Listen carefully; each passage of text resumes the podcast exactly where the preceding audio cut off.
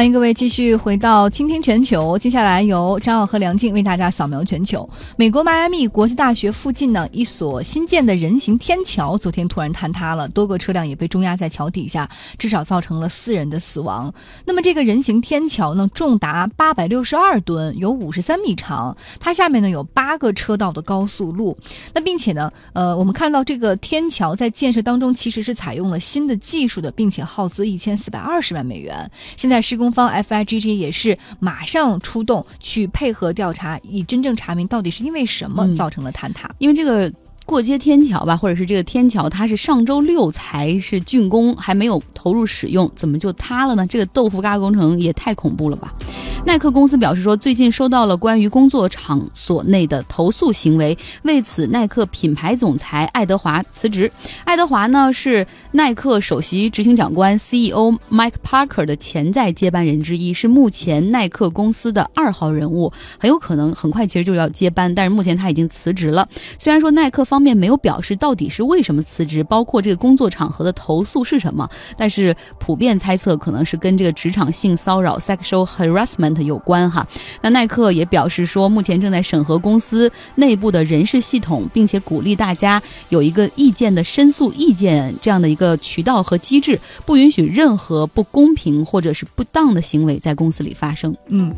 再来关注一条俄罗斯呃雅库茨克机场表示说，现在呢一架飞机在机场起飞的时候，它的货舱门掉落了，然后大量的贵重的货物就从天而降，然后散到了。跑道和机场附近的区域，目前已经捡到一百七十二个贵金属块，包括黄金、钻石和铂金，而这些呢，其实都是属于加拿大的一个矿产公司。这个飞机的质量实在是太差了，这个门怎么忽然就开了？但是天上掉馅儿饼的事儿终于在当地出现了，天上掉的都是贵金属，好值钱的钻石，对，都是金块，但是那些都是未经打磨的，它的纯度啊，还有它的这个就透亮度可能也不够哈。目前。他说是已经捡到一百七十二个，但总共是有二百多个，不知道是不是有没有被归还的。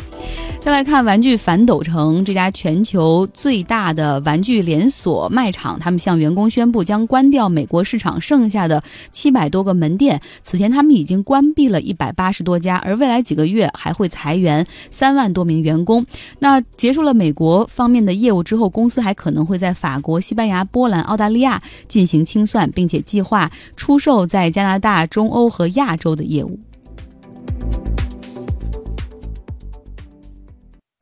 纵横时空，链接世界，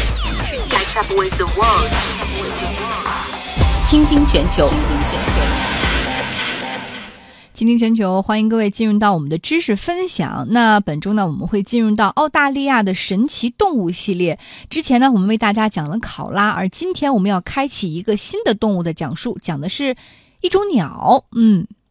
大家好，我叫张殿宁。今年我上小学二年级了。今天我想给大家出一道猜动物的题。它是澳洲特有的一种鸟，它生活在热带雨林里。它在地面上找食物。它有着漂亮的尾羽。它可以学各种各样的声音。大家都应该猜出来了吧？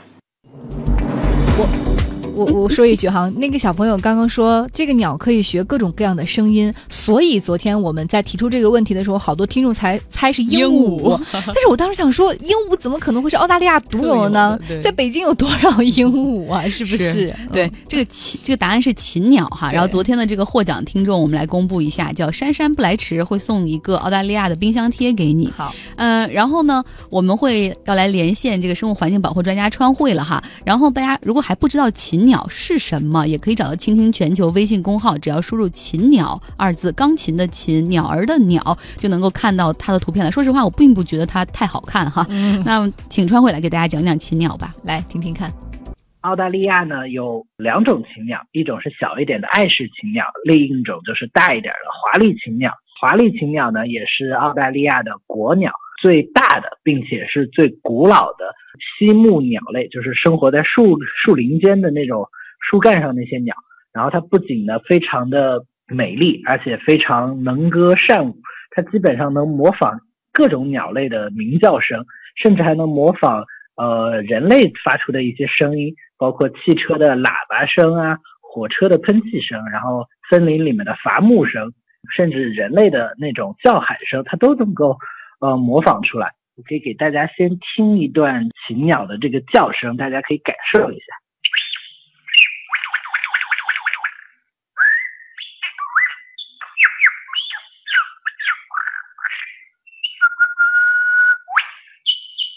这个呢，刚刚我们听到的呢，就是我在森林里面录到的禽鸟的那个叫声。这里面它也包含了它的很多种不同模仿不同动物的声音啊，可以能听出来有一些像青蛙的那种叫声的，有一点像澳洲的 fig bird 的那种声音，等于是它能够能够很好的模仿各种各样动物的声音。然后它为什么能模仿这些声音呢？实际上是因为。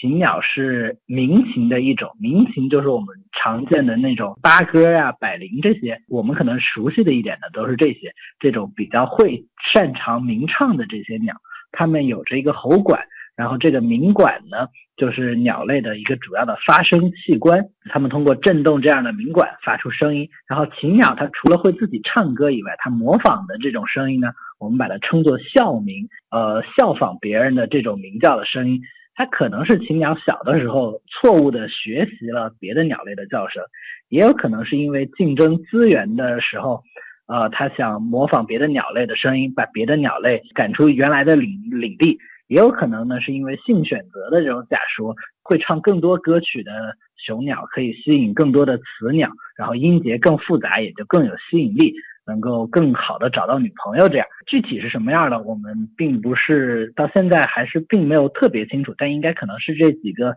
条件综合起来的。然后关于禽鸟的发现呢，大概是在一七九八年的二月份，然后有几位澳大利亚的探险家在新南威尔士的山区呢，就去寻找一种当地传说中土著人传说中的一种非常美丽的鸟，翻山越岭，终于抓到了一只。禽鸟样子看起来实际上像我们见到的野鸡差不多，但是它跟野鸡最大的区别就是它有一个雄性的禽鸟，有着非常漂亮的尾羽，它的尾羽非常的发达，然后最外侧的两根呢，呃，可以长达一米多，将近七十厘米到一米左右，然后它有着非常漂亮的金黄色和黑色相间的斑纹，端部向两旁弯曲。中间的又有两根呢，是那种比较硬质的，没有那些羽毛羽片的这种像硬质的琴弦一样的羽毛。再到中间是十二根那种羽质非常稀疏的那种纯白色的羽毛。求偶的时候将整个尾羽张开，就很像古希腊的那种七弦竖琴。就因为这个，被命名为了禽鸟。身体好像和尾巴都比较大，它能飞吗？啊，它能飞，但是它。不太擅长飞行，更喜欢在陆地上生活，因为它的尾巴的确太大了。它的那个很长的这种尾巴，雄鸟的长的尾羽，它在求偶的季节会呃长出来，然后再到秋天之后太不方便行动了，就会脱落，然后到第二年春天再长出来。它跟孔雀是不是比较近亲啊？只是长得有一点点像。现在孔雀，孔雀是一种鸡呀。而禽鸟是雀形目里面是鸣禽的一种，它们只是因为禽鸟更加适应了陆地生活，所以它看起来长得有点像一只野鸡，然后尾巴那么长，看起来跟孔雀有一点类似，但是实际上两个区别还是挺大的，这只是一个趋同比较趋同的进化的一个结果。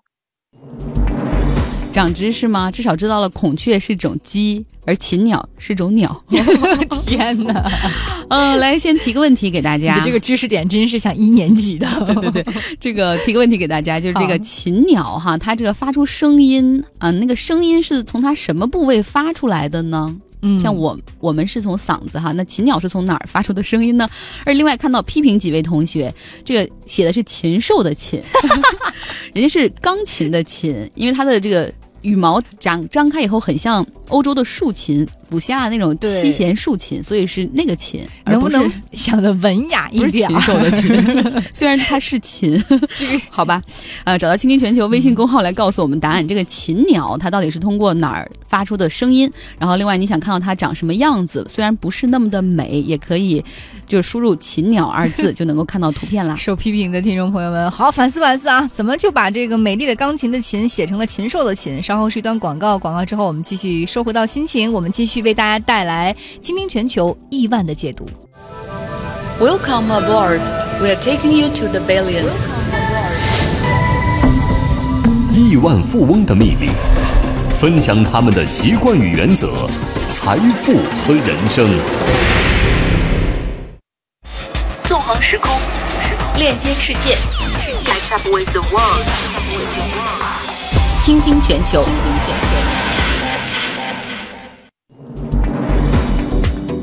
我们来讲亿万的秘密，说说巴菲特，伯克希尔哈撒韦公司的老板即将年满八十八岁，他的投资组合五十三年来的平均年收益超过百分之二十。昨天我们讲了哈，这个巴菲特在。妻子苏珊离开家之后，然后呢，同时妻子苏珊又给他介绍了一位叫 Astrid 的女士，然后他们三个人保持着非常友好的关系。那么在两个女人的悉心照料之下，巴菲特的投资也是开展的比较的顺利哈。那个时候他的伯克希尔哈撒韦买了不少，而那个时候整个的股市是比较疲软，很多东西都很便宜。嗯，那我们来看看，呃，这个巴菲特用了哪里的钱买了什么样的股票呢？当然还是伯克希尔哈撒韦最值钱的一块，也是最赚钱的业务，就是保险公司的浮存金。然后呢，来买股票，他买了美国的阿美拉达赫斯公司、美国广播公司、政府雇员保险公司、通用食品、通用媒体保险公司等等哈，这些他认为都是好的标的，而且能对抗当时的这种大环境，尤其是通货膨胀的这种升高。是，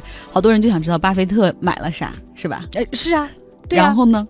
然后就可以赚钱了。你知道有一个小的这个很有一个很有意思的点，当时呢，就是这个伯克希尔哈撒韦呢，巴菲特每年会写一份就是给股东的一封信，在写这封信的时候，他会教他的投资者说，哎，我如何去挑选股。于是有人就为了要拿到这份报告，就去买一股伯克希尔哈撒韦的股票，为此就可以拿到那个报告，然后去研究，哎，巴菲特是怎么挑选的？他是通过什么样的思路，然后通过什么样的这种方法找到这些能赚钱的股票？是，这就说到巴菲特，他一边投资一边还写作哈，他有的时候会为一些经济杂志撰文，更主要的是他要写那个伯克希尔哈撒韦公司的年度报告。现在这份报告不仅对股东开放，而且会放到网上，大家都可以去下载看一看，真的有必要去读一读，看看他的投资理念。然后呢，他写的都是投资啊、管理啊、金融方面的一些东西。其实七十年代那个末期的时候，股票并不是很好炒，那个时候华尔街的交易场上出现了很奇怪的现象，就是因为那个道指那个时候下挫了八百多点，有的时候大家就是买涨不买跌，下跌的时候巴菲特觉得买呀，现在多便宜，但是好多人都会觉得天呐，都跌成这样，我再买不会被套进去吗？而且那个时候美元贬值，日元升值，然后包括这个石油输出国组织动作也比较频繁，呃，那个时候的总统吉米卡特也是好像显得有点无能为力哈，然后很多人对美国的经济都非常不看好，但是伯克希尔哈撒韦的投资组合却大放异彩，他们还真的赚了不少。嗯，但是呢，呃，巴菲特那个时候对外宣称说：“你看，我现在因为有两个女人，我要养两个家，所以其实我的生活压力还蛮大。因为他就是完全不卖他的伯克希尔哈撒韦的股票，他不会套现，而他当时的年薪呢，其实只有五万美元。于是，巴菲特那个时候偷偷开了一个自己个人名义的账户，他就除了买股票之外，大家知道吗？那个时候巴菲特就很显得激进了，他会去买那种黄铜的期货。有人觉得他完全是凭运气在投机。”但是巴菲特买什么涨什么，你觉得这背后仅仅是靠运气和投机吗？对，但巴菲特有一点啊，他就不买房产啊。别人说对你买房产，房子也很便宜。巴菲特说股市这么容易赚钱，我干嘛非要跑房地产市场上去折腾呢？那个投资可能还要更大，回报周期要更长一点。总之，别人说了，巴菲特自己就是在炒股的时候，轻松可以在股市里赚个三百万美元。嗯，所以很多人都很好奇啊，这巴菲特和他那两个，一位是 Susan，另外一个是 Astrid。如果你现在输入“巴菲特”三个字在倾听全球微信公号上的话，也可以看到他们三个人同框的合影，很幸福，很很很很和谐。但是很奇怪，我能说吗？很奇怪。另外，十五年来，最后哈给大家说一个数据：巴菲特已经从把他的伯克希尔哈撒韦的股票从每股十九点四六美元上升到了每股三百三十五点。八五美元，嗯，现在是二十一万美元。哎呀，不要再说现在了，差距。嗯，好吧，我们离开巴菲特的金钱世界哈，我们在每周五的固定板块又要来了，它就是聆听古典音乐。今天呢，我们要继续请出中央音乐学院的老师张嘉林，为我们讲述美籍俄罗斯作曲家斯特拉文斯基。他是西方音乐史上现代派的开创者。那他当时呢和加吉列夫的芭蕾舞团合作，创作了很多经典的作品，同时。时呢，毕加索、马蒂斯那样的绘画大师也为这个芭蕾舞团设计布景。可以想象吗？在二十世纪初，那么多重要的先锋艺术家在一起工作，是对当代艺术多大的推动啊！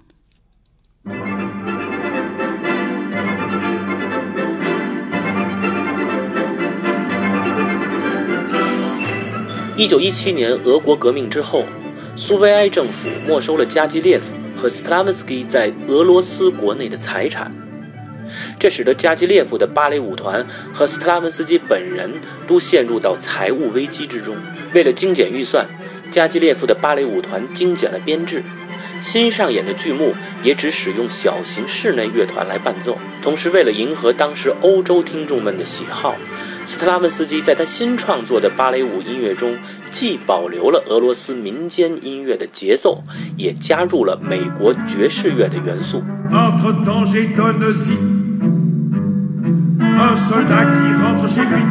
在这期间，这类风格典型的作品就是舞台剧配乐《士兵的故事》。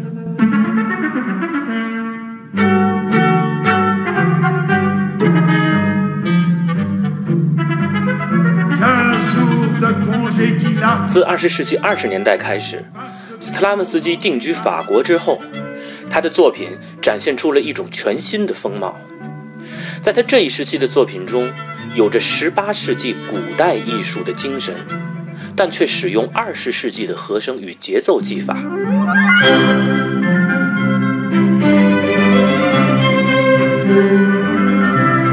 在一九一九年至一九二零年间，斯特拉夫斯基为加基列夫的舞剧《普尔钦奈拉》配乐。这部作品是根据巴洛克时期的作曲家佩尔格莱西的音乐改编而成的。这也标志着斯特拉夫斯基的创作正式进入到新古典主义阶段。所谓新古典主义，也就是用二十世纪新的技法去表现十七、十八世纪艺术的内容。这就好比用现代汉语的词汇和韵律去表现李白、杜甫、白居易诗歌中的意境。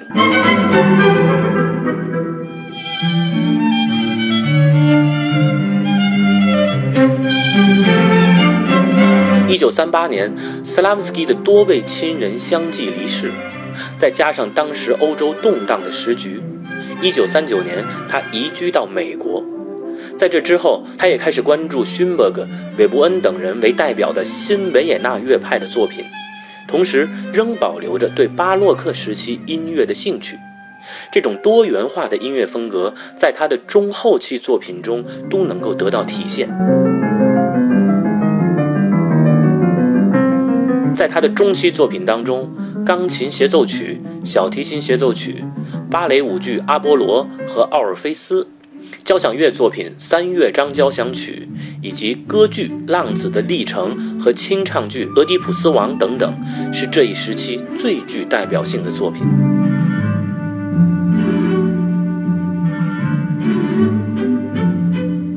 在斯大林执政期间的很长一段时间，作为资产阶级反动艺术的代表，斯特拉文斯基的作品在苏联国内是不被允许上演的。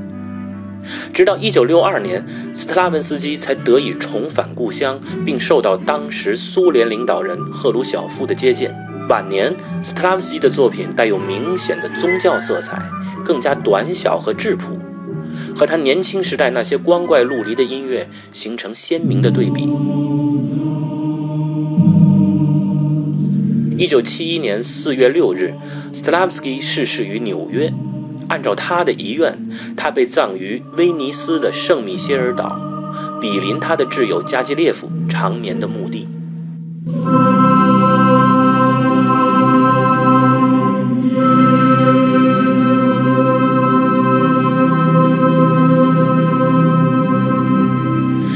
文斯基是二十世纪西方音乐史上最重要的人物之一。这一方面体现在他作品的知名度，更重要的是在于他对于他稍后时代作曲家的影响，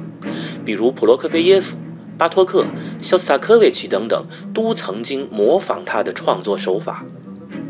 特别是他惊世骇俗的作品《春之祭》，就仿佛是在西方古典音乐的围墙上撞开了一个大洞。从此，各种奇花异草、洪水猛兽喷涌而出，造就了二战后西方艺术音乐全新的领域和审美概念。其实，相比之下，勋伯格在对古典音乐的革命方面，比斯特拉文斯基开始的更早，走的也更远。但勋伯格的音乐是纯粹知识分子气质的。尽管同样备受争议，但影响力远不如之后的《春之祭》那样能够延伸到整个艺术领域。在二十世纪前半叶的音乐界，真正能够与斯特拉文斯基的影响力相提并论的是奥地利作曲家理查施特劳斯。他们的作品虽然都相当的个性和深奥，但还没有完全脱离普通人群的听觉习惯。通俗的说，就是也许你会不喜欢，但还不至于受不了。而且，斯特拉文斯基是一位非常善于审时度势、与时俱进的作曲家。在这一点上，他和他的好友毕加索一样，一生的创作风格一直处于变化之中，而且反差巨大。贯穿在斯特拉文斯基一生创作中始终没有改变的是他对于节奏复杂而巧妙的使用。因此，如果我们想在斯特拉文斯基的作品中找到优美的旋律和迷人的和声，那是有些困难的。而他的作品撼动人心的力量，在于他捉摸不定而富于力量感的节奏律动。稍有遗憾的是，自从他三十一岁时首演的《春之祭》之后，斯特拉文斯基创作的大量作品再也没有获得现象级的轰动，在今天的上演率也难以和《春之祭》《火鸟》《彼得罗什卡》这三部芭蕾舞剧的音乐相比。或许在这一点上，二十世纪的古典音乐与流行音乐有些相似。成名作既是登天的阶梯，也是一堵难以翻越的高墙。大众更习惯于艺术家或歌星成名时的风格，而难以接受他们风格上的改变。于是，大众市场的惯性与艺术家的倔强，成为二战后至今艺术领域难以解决的矛盾。